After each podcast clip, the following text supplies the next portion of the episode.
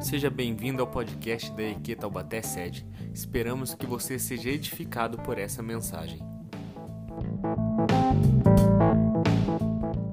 Tiago, capítulo 1, verso 22 ao verso 24, diz o seguinte: Sejam praticantes da palavra e não apenas ouvintes, enganando vocês mesmos. Aquele que ouve a palavra, mas não a põe em prática, é semelhante a um homem que olha sua face no espelho e depois de olhar para si mesmo sai e logo esquece da sua aparência. Eu percebi que nesses últimos tempos eu tinha feito algumas referências a esse texto. Eu falei, eu acho que eu não lembro se eu já tinha falado sobre ele. Eu falei, ah, vamos falar. Porque eu percebi que nessas últimas palavras eu sempre fiz referência a esse texto que eu acho que ele é muito importante para a nossa vivência cristã. Quem escreve a, a, carta de Tiago, como a gente pode imaginar, é Tiago. Amém? Mas um, um, ponto legal aqui de saber é que o Tiago que escreve, você vai encontrar tantos outros Tiagos na Bíblia, principalmente no, no Novo Testamento vai ter mais ênfase nisso, em homens de Deus que se chamavam Tiago, mas esse aqui era aquele que era chamado de Tiago justo, o irmão de Jesus, o filho de José, o filho do Zé, filho da Maria. Né? Mateus 13, 55 fala disso. Marcos 6, 3 fala disso. Gálatas, Paulo vai fazer uma referência a esse Tiago, a esse irmão de Jesus, esse que após Cristo é, nasceu, enfim. E, e, e, é, e, é, legal porque é, é, é ver toda a, a, a, como se acontece a história de Tiago. Porque por ser irmão de Cristo, então ele conviveu com Jesus. Quanto tempo a gente não sabe, mas ele conviveu com Jesus. Só que a conversão dele só deu depois que Jesus morreu. A conversão dele só acontece após a ressurreição de Cristo. Tanto que a Bíblia vai ser muito clara quando falar que durante a vida dele, vai, vai é, é, João 7, vai falar que, que Tiago, no caso, vai falar que os irmãos não, cri, não creram nele, mas que após a ressurreição, Cristo vem aparece para esse homem, e isso causa uma, um tipo de transformação nele que é, que é algo que realmente deveria chamar a nossa atenção. Tiago ele é considerado um dos maiores líderes da igreja de Jerusalém. Se a gente for ler Atos 15, Atos 15 vai deixar isso bem claro. Tiago, como grande, um dos grandes líderes da igreja de Jerusalém naquele tempo, esse capítulo que ele é usado para um concílio, a igreja. A realidade é essa: a igreja precisa resolver uns, uns problemas. Tem um, vão fazer uma assembleia, faz um concílio e é ali um dos caras que está ajudando a presidir é Tiago. Você vai ter ali Barnabé, você vai ter ali Paulo. Outro, outro patamar, outro nível de glória. Está todo mundo reunido ali mas isso tudo que, que eu estou falando é porque são características de quem esse homem era e a gente entendendo quem ele era e para quem ele escreveu, no contexto que ele escreveu, o que a gente leu aqui ganha mais vida, ganha mais sentido. Porque Atos vai escrever e, e vai relatar uma característica muito importante da vida desse homem: que ele sempre se preocupou com a unidade do corpo de Cristo, que ele sempre se preocupou com a unidade da igreja. E aqui, quando nós abrimos em Tiago, se a gente for ver o primeiro verso, ele vai dizer: Tiago, servo de Deus e do Senhor Jesus Cristo, as doze tribos dispersas entre as nações, saudações. Vai começar falando de Tiago que ele se coloca como escravo de Cristo.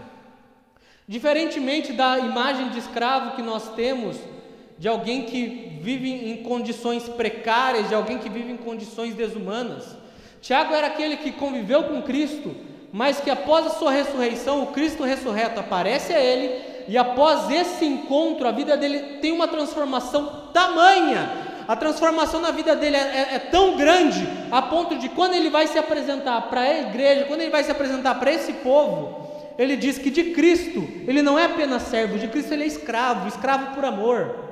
Volta a dizer, não no sentido pejorativo, no sentido negativo da palavra, mas dizendo que dele eu não consigo mais me soltar que a minha vida está tão ligada a Ele, minha vida está tão rendida em tamanha obediência, em tamanha submissão, em tamanha humildade, que dele eu não posso ficar mais longe. É como se tivesse algemas em mim que me ligassem a Ele, desse amor eu não consigo mais fugir. E, e, e o que Tiago está escrevendo, para quem Tiago está escrevendo, são para, aqui como vai estar dizendo, as doze tribos dispersas entre as nações.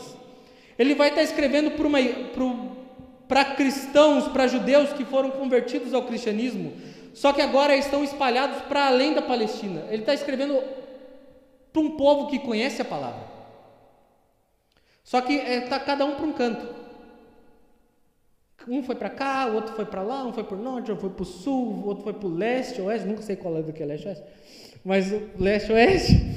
Um foi para cada canto e, e, e, e o que está acontecendo é que quando olham para esse povo, para o estilo de vida deles, Tiago começa a perceber que existe é, um, uma falência de vida de, por causa da fé deles, que a fé que eles professam, ela não, ela não, ela não bate, ela não compactua com o tipo de vida que eles vivem. Então ele vai escrever e você vai ver que um dos grandes temas, talvez o grande tema desse livro, é Tiago apresentando que a, nós precisamos ter fé, amém? Tá, vocês me conhecem, gente. Nós precisamos ter fé. Mas Tiago ele vai falar que a, a fé não é apenas esse conceito, não é apenas essa teoria, mas a fé é uma fé vivida. É uma fé prática. Então ele vai apresentar as obras que elas são um testemunho dessa fé. Que se nós cremos, se nós realmente cremos em Deus, se nós realmente acreditamos, professamos a Deus, então nós vamos agir como tal. Nós vamos responder como tal. Porque o que estava acontecendo é que existia uma falha de, de, de vida, existia uma falha prática de fé, existiam indecisões, o estilo de vida deles era um estilo de vida que se comparava mais ao mundo do que aquele estilo de vida de quem professava a Cristo. Estão comigo? E uma das coisas que mais me chama atenção sobre esse livro é porque do Novo Testamento o livro de Tiago é um dos livros que mais vai repetir princípios do Sermão do Monte.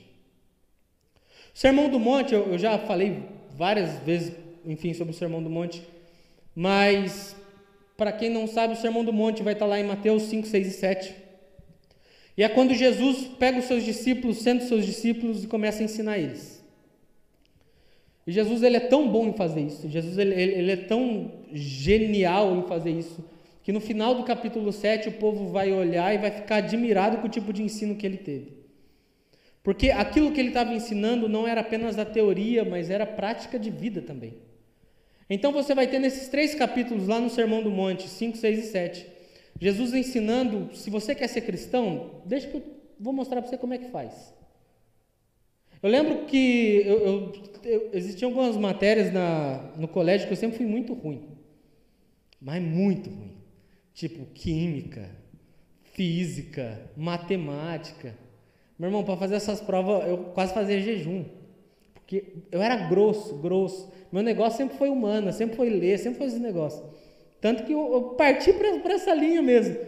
Mas eh, eu lembro de um professor que eu tive que ele ensinava com, com, com tanta paixão, com, com tanto carinho, que eu conseguia aprender aquilo que ele estava passando. Para mim aquilo foi um milagre. Para mim aquilo foi uma manifestação do céu na terra. Mas aquilo aconteceu dada a excelência do ensino daquela pessoa. E o Sermão do Monte, o tipo de efeito que ele vai causar naqueles que ouviram era esse.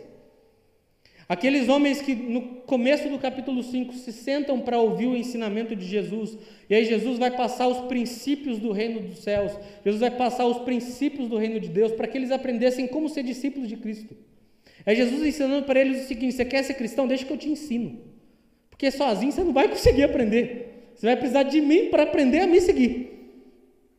E ele é tão excelente, ele é tão bom em fazer isso, que, como eu disse, no final do, do, do capítulo 7, as pessoas ficam admiradas com ele. E Tiago é alguém que vai repetir bastante os ensinos que se encontram no Sermão do Monte.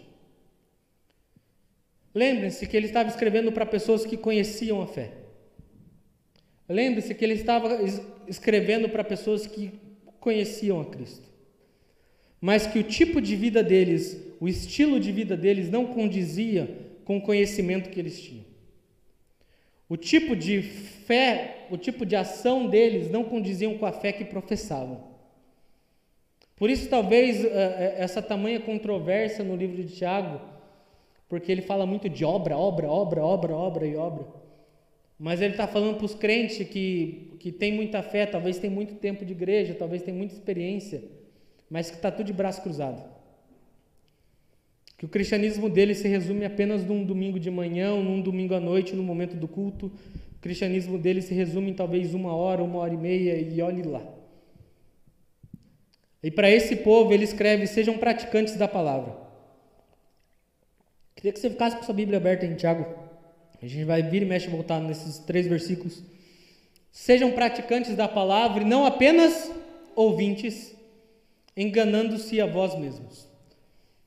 O que Tiago ele ele está falando aqui é, é sobre esse problema de estilo de vida que essas pessoas tinham. E quando ele vai falar sejam praticantes e não apenas ouvintes, o tipo de voz que é empregado aqui não é tipo assim, ô oh, gente, oh, vocês têm que praticar, não é apenas ouvir. Ele não chegou mansinho, por amor, graça. Aqui é uma voz imperativa, uma voz de ordem, uma voz de comando que ele dá para esse povo. É ele dando uma dura no povo, dizendo o seguinte: sejam praticantes da palavra, não apenas ouvintes. Porque quem ouve e não pratica comete um crime contra si mesmo. Porque pior do que ser enganado por outros é ser enganado por si mesmo. É ruim ser enganado por outros. Quem já passou por isso sabe o quanto que é ruim você ser deixado para trás, você ser passado para trás por outras pessoas. Você confiar em alguém e, e, e o sentimento que vem, que, que você recebe é de traição. Mas pior do que ser enganado por outros é ser enganado por si mesmo. E o que o Tiago vai estar mostrando para nós que nós podemos nos enganar. Nós podemos nos sabotar. Se nós tivermos apenas essa atitude de sermos ouvintes, e aquilo que ouvimos, aquilo que recebemos, nós não colocarmos em prática, nós estamos enganando a nós mesmos. Não é não, não é somente Deus, não, não, é, não é os outros, não, é nós mesmos. Eu lembro do. Eu acho que todo mundo já ouviu aquela frase, né? Ah, só Deus pode me julgar. Acho que todo mundo já ouviu isso daí. E é legal porque quem geralmente usa essa frase é quando fez muita besteira, né?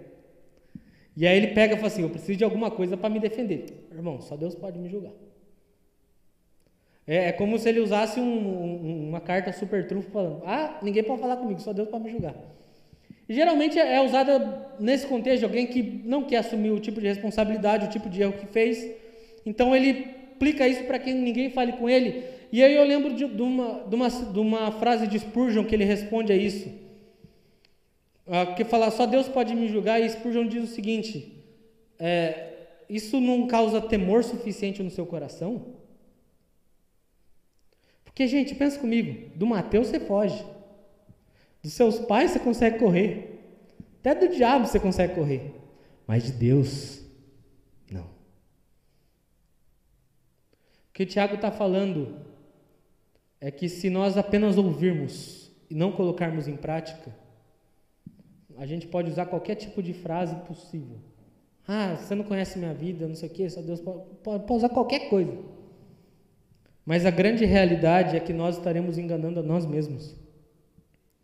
Por isso que em 1 Coríntios vai ser relatado que no convívio da igreja, na vida da igreja, existem muitos que estão fracos e muitos que dormem. Por quê? Porque existem muitos que estão no nosso meio, que estão nos ouvindo, que estão recebendo da mesma coisa que outros estão recebendo, e parece que eles correm, correm, correm e não saem do lugar. Por quê? Porque o jeito que eles vivem o evangelho é mais baseado em si do que no evangelho de Cristo se contradiz totalmente ao Sermão do Monte que, que Jesus apresenta aos seus discípulos. O Evangelho ele é algo não somente teórico, ele não é apenas conhecimento, ele é prático, ele é vivido. Mateus 7, 24, no Sermão do Monte, lá para o final, metade, para o final do Sermão do Monte, Jesus fala o seguinte: Assim todo aquele que ouve estas minhas palavras e as pratica, e as pratica, será comparado a um homem sábio que construiu a sua casa sobre a rocha. Em Lucas 6,46 diz: E por que me chamais Senhor, Senhor, e não praticais o que eu vos ensino? Quando nós apenas ouvimos e não colocamos em prática, nós sabotamos a nossa vida cristã. Nós sabotamos a nossa própria fé. Nós sabotamos a nós mesmos. E não adianta você tentar achar que está enganando todo mundo e, e, quando alguém vem te apertar, você fala, ah, só Deus pode me julgar. Fala, irmão, a, a, a, sua vida ela já está raquítica de fé, ela já está raquítica de, de Cristo há muito tempo. Porque o que você tem construído se baseia a, apenas em momentos, apenas em fragmentos, apenas em pequenos flashes e não a uma história realmente construída. Tiago chama a atenção do povo que conhece Deus. Tiago chama a atenção do povo que conhece Cristo, dizendo o seguinte: aquilo que vocês ouvem, que isso não entre por um ouvido e saia pelo outro, mas que vocês ponham tudo aquilo que vocês ouviram em prática, porque senão vocês serão enganadores não dos outros, mas de si mesmos. Vocês estarão roubando vocês mesmos, vocês estarão furtando vocês mesmos. Eu já comentei que eu, eu costumo guardar os meus crachás de acampamento, de retiro, e, e, e, gente, se tem alguém que gosta de ir em retiro nessa terra que é o Mateus. Se tem alguém que já foi em acampamento, retiro, congresso, é, vigia, nossa, eu gosto, gosto mesmo. E uma vez eu pegando esses crachás e eu comecei a olhar os temas, e eu lembro que foi um dia que eu comecei a meditar em quantos daqueles temas eu, eu, eu estava aprovado e quantos deles eu estava reprovado. Em quantas daquelas coisas que foram tratadas talvez por três, quatro dias eu fui realmente aprovado, eu cresci, eu rompi nisso e quantas eu fui reprovado? As que eu fui reprovado eu sei o porquê. Porque eu fui apenas ouvinte. Porque eu participei de um culto, porque eu participei de uma ceia. Uhul! Mas no final das coisas eu enganei a mim mesmo. Da comunhão do, dos filhos e filhas de Deus, eu não reagi, eu não atuei como filho. Eu atuei como aquele que não é da casa. Eu atuei como enganador. Não enganando outros, mas enganando a mim mesmo. Tiago nos chama a atenção para a importância de entendermos que ah, nós não devemos estar aqui apenas com o ouvido, mas com o coração também. Que não é apenas você ouvir, mas é você pegar aquilo que você ouviu e você pôr em prática. Porque senão a gente pode se reunir aqui domingo, segunda, terça, quarta, quinta, sexta, sábado, voltar no outro domingo não vai adiantar nada, não vai mudar nada.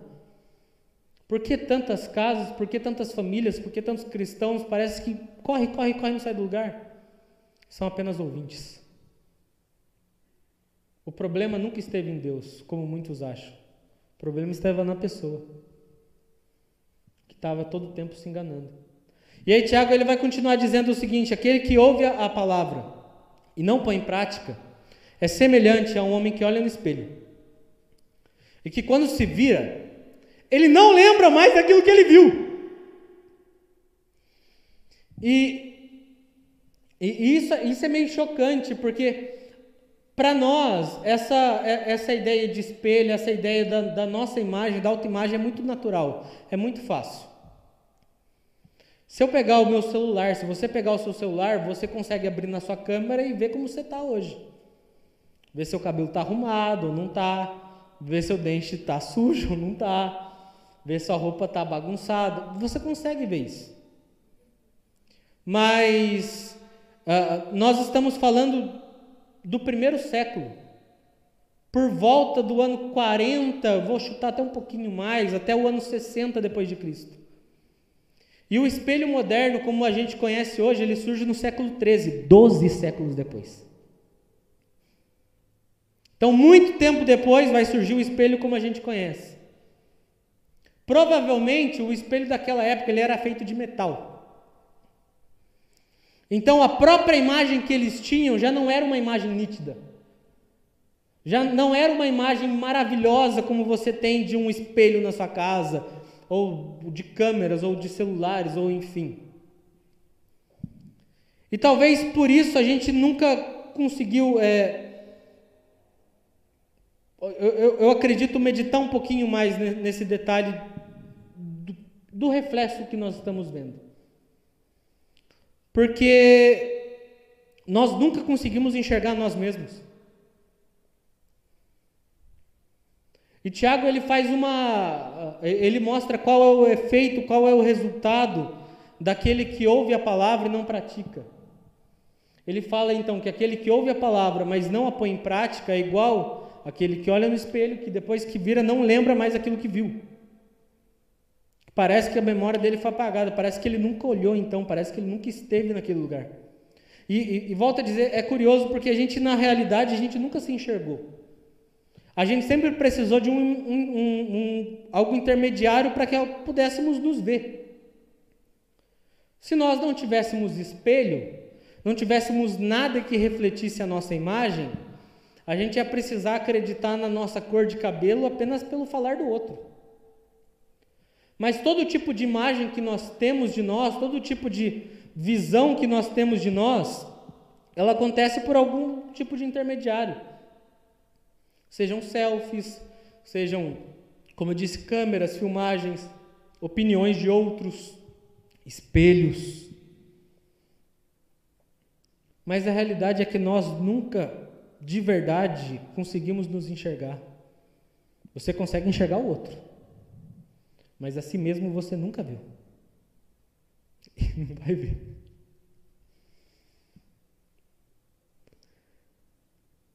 A gente vive num contexto de, de uma grande crise de identidade na nossa nação, na, na nossa, nessas nossas gerações.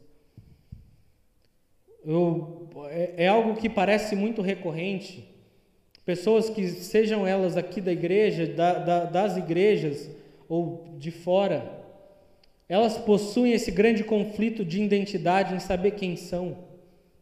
Elas possuem esse grande conflito de saber o, quem, quem que ela é em Deus.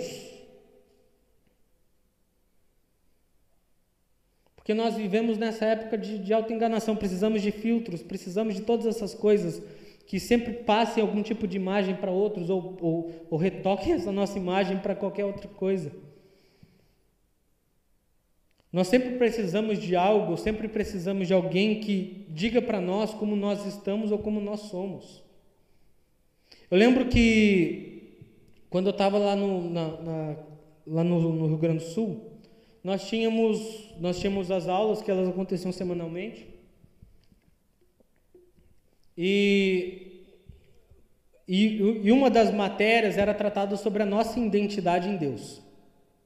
Amém? Estão comigo? E no final da, da, da, matéria, algumas eram apenas teóricas, outras tinham um pouco mais de prática. E nessa em específico, o que acontecia? Era falado a semana inteira sobre quem nós éramos em Deus, falado sobre a nossa identidade em Deus, etc. E chegava na sexta-feira, no último dia, era colocada uma pessoa sentada numa cadeira, na frente de toda a turma, como se vocês fossem minha turma, eu sentado aqui. E era colocado um espelho na frente dessa pessoa. Então vinha aquele, o, o, no caso, o pastor que tinha ministrado durante toda a semana sobre quem nós éramos em Deus, realmente qual era a nossa imagem em Deus, a nossa identidade em Deus.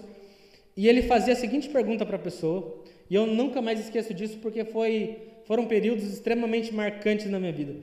E, e ele falava para essa pessoa o seguinte: olha para o espelho agora e diga o que, que você está vendo de bom. Me digam quais são as qualidades que você vê, quais são as qualidades que você admira. E você deve estar pensando comigo: nossa, Mateus, mas que exemplo mais tosco que você está dando, que exemplo mais bobo que você está dando. Mas uma coisa que eu lembro muito bem é o tanto de crise que começou a ser gerada naquele lugar por as pessoas estarem de frente com elas mesmas. Era a seguinte dinâmica: você vai se olhar, no, vai olhar no fundo dos seus próprios olhos Através desse intermediário, através desse espelho, ele vai dizer quais qualidades que você vê. E eu lembro que de pessoas que ficaram 20 minutos, quase meia hora, quietas, chorando. porque elas não conseguiam falar nada de bom, de, que, que, nada de positivo que viam nelas mesmas. E eu lembro que após isso a, a, a dinâmica invertia um pouco. Então aquele que estava sentado continuava à frente do espelho e agora via de, vinha de maneira voluntária pessoas, amigos da turma, e começavam a falar aquilo que viam sobre a pessoa. Falava, eu vejo que, cara, tu é muito forte, tu é muito resiliente, tu é muito corajoso, e assim ia. Assim como diz Provérbios, que a, a palavra amiga, a, a, a palavra boa, ela traz ânimo até para os ossos, ela, ela renova até os ossos. Isso é interessante de entender porque a última coisa que se deteriora no corpo do ser humano são os ossos. Se os nossos ossos não estiverem bons, todo o nosso corpo ele fica comprometido. Todos os nossos órgãos, tudo aqui dentro fica bagunçado. Mas uma palavra amiga, mas uma palavra de encorajamento, uma palavra de ânimo, uma palavra boa, ela tem o poder de revigorar todas essas coisas. Então eu lembro de pessoas que sentadas à frente do espelho chorando porque não conseguiam ver nada, nasquelas crises absurdas que não pareciam não ter fim. Começavam pessoas a vir falando: Não, cara, mas eu vejo que isso é isso. E parecia que algo ia virando, parecia que uma chave ia virando na mente delas, alguma coisa ia acontecendo.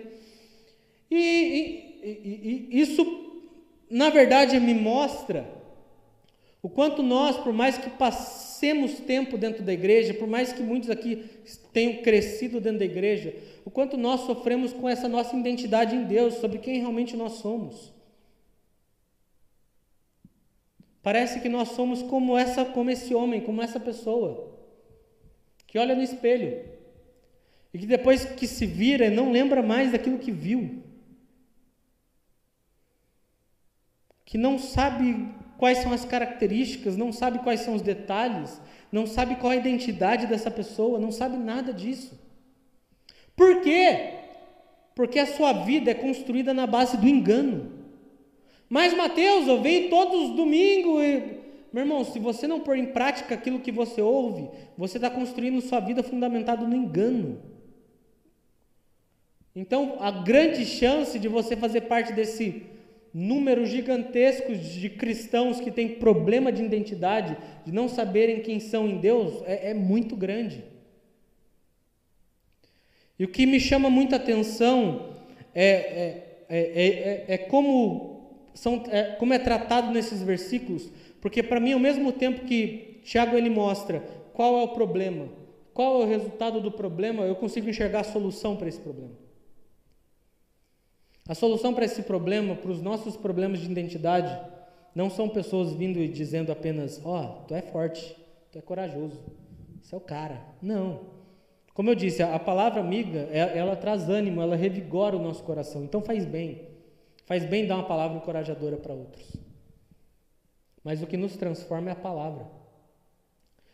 E é para isso que Tiago nos aponta, é para esse caminho que Tiago nos aponta que nós não devemos ser apenas ouvintes da palavra. Porque aquele que é apenas ouvinte, ele é um enganador não de outros, mas de si mesmo. Aquele que é ouvinte engana não uma igreja, mas a si. Não rouba outros, ele furta a si mesmo. Furta de saber quem ele é em Deus, de conhecer quem ele é em Deus. As coisas mais supremas que nós podemos conhecer nessa terra é quem Deus é e quem nós somos em Deus. É a partir desse conhecimento de quem Deus é, saberemos então quem somos em Deus. E Tiago nos leva para esse caminho que nós deveremos entender que as nossas identidades, elas vão ser forjadas, vão ser trabalhadas, vão ser afiadas a partir do nosso contato com a palavra de Deus. A partir desse nosso contato de prática com aquilo que ouvimos, de exercício, de hábito com aquilo que recebemos. Evangelho não é, não é um, um sistema passivo que você apenas ouve, fica lá deitado na sua rede, aí próximo domingo eu estou lá de novo. De vez em quando eu ligo e vejo um culto. Não. Ele é, um, é, é, é, ele, é um, ele é praticidade, ele é algo prático, ele é algo vivido, ele é vida na vida ele é algo compartilhado, ele é algo repartido. O que nós precisamos entender é que o que vai forjar, o que vai transformar, o que vai nos transformar, principalmente essa nossa identidade, esse nosso contato com a palavra, não sermos apenas ouvintes. Porque se formos apenas ouvintes, a única coisa que a gente vai fazer é enganar a gente mesmo. Mas praticar aquilo que nós ouvimos. Praticar, pôr em prática aquilo que recebemos. Porque para nós nos conhecermos, nós precisamos de intermediários. Sejam eles espelhos, sejam eles quaisquer outras coisas. Mas nós sempre precisamos de algo ou de alguém para dizer como estamos, para dizer como somos. Por isso a Bíblia nos apresenta esse Deus que nos conhece desde antes da fundação do mundo. Que assim como nós cantamos sobre, sobre ele agora há pouco, sobre esse Deus que desde antes de nascermos já nos conhecia. Desde antes de nascermos já nos amava. Assim como ele vai declarar ao profeta Jeremias, desde antes do, dele estar no ventre da mãe dele, já existiam os propósitos sobre a vida dele. Se nós queremos realmente saber quem somos, o lugar que nós devemos procurar nossa identidade é em Cristo. É na obra da cruz de Cristo. Porque olhando para Ele, nós vamos conseguir saber quem nós realmente somos. Porque Cristo não precisa de intermediários para falar conosco. Ele nos enxerga por completo. Tudo aquilo que você não consegue enxergar em si mesmo, ele consegue enxergar. Nós não conseguimos enxergar nem a nossa própria imagem. A gente depende talvez de um espelho para configurar o tipo de imagem que achamos que temos. Precisamos de outras pessoas para configurar o tipo de imagem que achamos que temos. Cristo, que nos vê desde antes da fundação do mundo. É esse que não precisa de nenhum tipo de intermediário para nos conhecer. Se queremos saber quem realmente somos, nós devemos olhar de volta para Jesus. E não ser apenas ouvintes, mas praticantes daquilo que ouvimos. Ser praticantes da Sua palavra. 1 João, capítulo 2, verso 3. Diz: E nisto sabemos que o temos conhecido, se guardarmos os seus mandamentos. E Hebreus 12, verso 1 e 2. Portanto, também nós, visto que temos a rodear-nos de tão grande nuvem de testemunhas, Livremos-nos de todo o peso e do pecado que tão firmemente se apega a nós e corramos com perseverança a carreira que nos está proposta.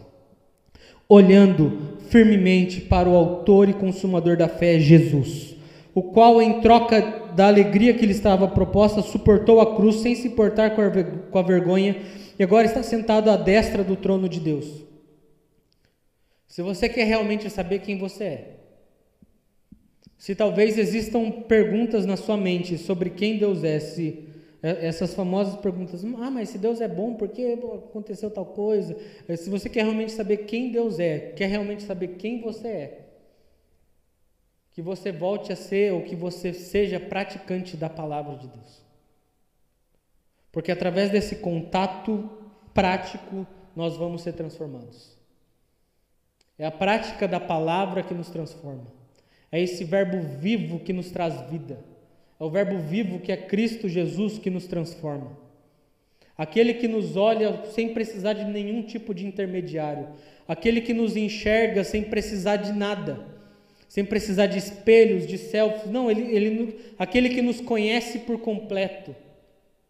Se queremos, portanto, saber quem somos, devemos recorrer a quem nos conhece por completo e entender que o motivo de estarmos aqui, que entre as grandes razões de estarmos aqui, é para que não sejamos cristãos passivos que apenas ouvem e ouvindo e recebendo, tocam sua vida como se isso, a noite de hoje, como se a palavra de, de outra pessoa não tivesse acontecido.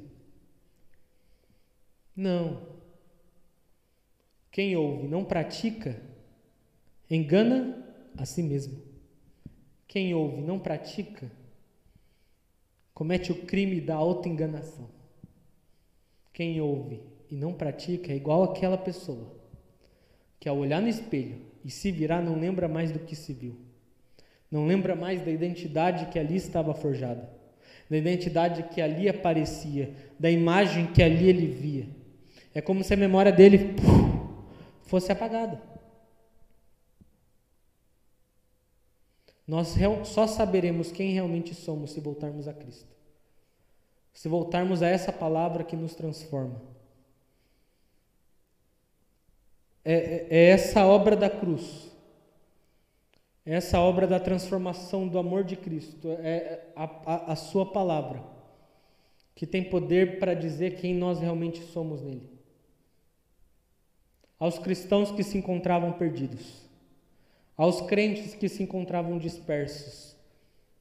A vida deles comungava com tantas outras coisas mundo afora. Por quê? Porque por serem apenas ouvintes, perderam tempo enganando-se a si mesmos. A minha pergunta para vocês nessa noite é: quando você olha no espelho, o que, que o espelho tem revelado sobre você? O que, que você vê? Quando você para para meditar quem você é em Cristo. Qual é a imagem que você vê?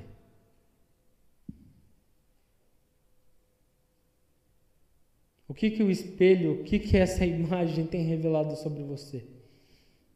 Ou será que você faz parte desse desse número de filhos e filhas de Deus que não sabem quem são? Não porque Deus ama menos, não porque Deus esqueceu, não, nada disso. Apenas porque eles estão enganando a eles mesmos. Porque ouvem, ouvem, ouvem, ouvem e não praticam. Às vezes a gente está na igreja, a gente fica esperando alguns tipos de milagres é, extraordinários, que Deus desça do céu, que venha anjos aqui falem conosco aquilo que a gente precisa fazer. Você tem que fazer isso. Às vezes a gente fica esperando que venha alguém e taca o dedo na nossa cara, sabe, daqui estava na perna. Eis que te digo em nome de Deus. Eu sei que você já fez isso daí na vida, já. Todo mundo já fez, eu já fiz também. Por diversas vezes nós acabamos correndo buscando respostas em tantas outras coisas para saber o que fazer, para saber quem somos, para saber como reagimos. E o que Tiago vai estar tá atentando para nós, para essa nossa vida, para o nosso coração, é que o tipo de vida cristã, o tipo de fé que nós venhamos a ter, que as nossas obras, elas, elas falem, elas expressem o tipo de fé que professamos. Que as nossas obras, que o nosso viver cristão, que o nosso viver diário, na segunda, terça, nos outros dias da semana, com famílias, amigos, vizinhos, enfim, que isso expresse essa nossa identidade forjada em Cristo. Que isso mostre que nós somos aqueles que não estão sendo enganados. E aqui eu não estou falando nem de diabo, nem dessas coisas, estou falando da gente mesmo. A gente que tem essa capacidade de sabotar nós mesmos. Porque não consegue parar e ouvir e tentar pôr em prática. Então ficamos atrás de soluções rápidas. Que apareça o profeta milagroso, que desça o anjo retumbante, que não sei, aconteça que venha, saia do chão alguma coisa e fale. Às vezes a gente fica esperando tanta tanta chuva do céu e a gente nem lançou a semente na terra ainda. A gente está esperando que do céu caia a chuva e se cair a chuva não tem nada para regar a terra. Nós precisamos voltar os nossos olhos para Cristo. Voltar os nossos olhos para conhecer a Cristo. Porque através desse conhecimento dele, nós saberemos quem nós somos. Não sei quanto tempo de igreja você tem, não sei se é sua primeira vez, se é a primeira vez que você está ouvindo uma mensagem na vida, ou se você já não aguenta mais ouvir mensagem, já não sabe quantas mais milhares já ouviu. Mas de todo esse tempo que você tem andado com Deus, que você tem andado com Cristo, quando você olha para si, quando você para e olha para o espelho, o que, que você enxerga? Porque não adianta nada nós temos muito, muito tempo de casa permanecer, permanecer os mesmos de 10 anos atrás, de 5 anos atrás, de antes de convertido. Atenção com carinho que nós chamamos nessa noite é que para nós realmente nos enxergarmos, para nós realmente sabermos quem somos, nós precisamos de ajuda. E essa ajuda a gente vai encontrar em Cristo.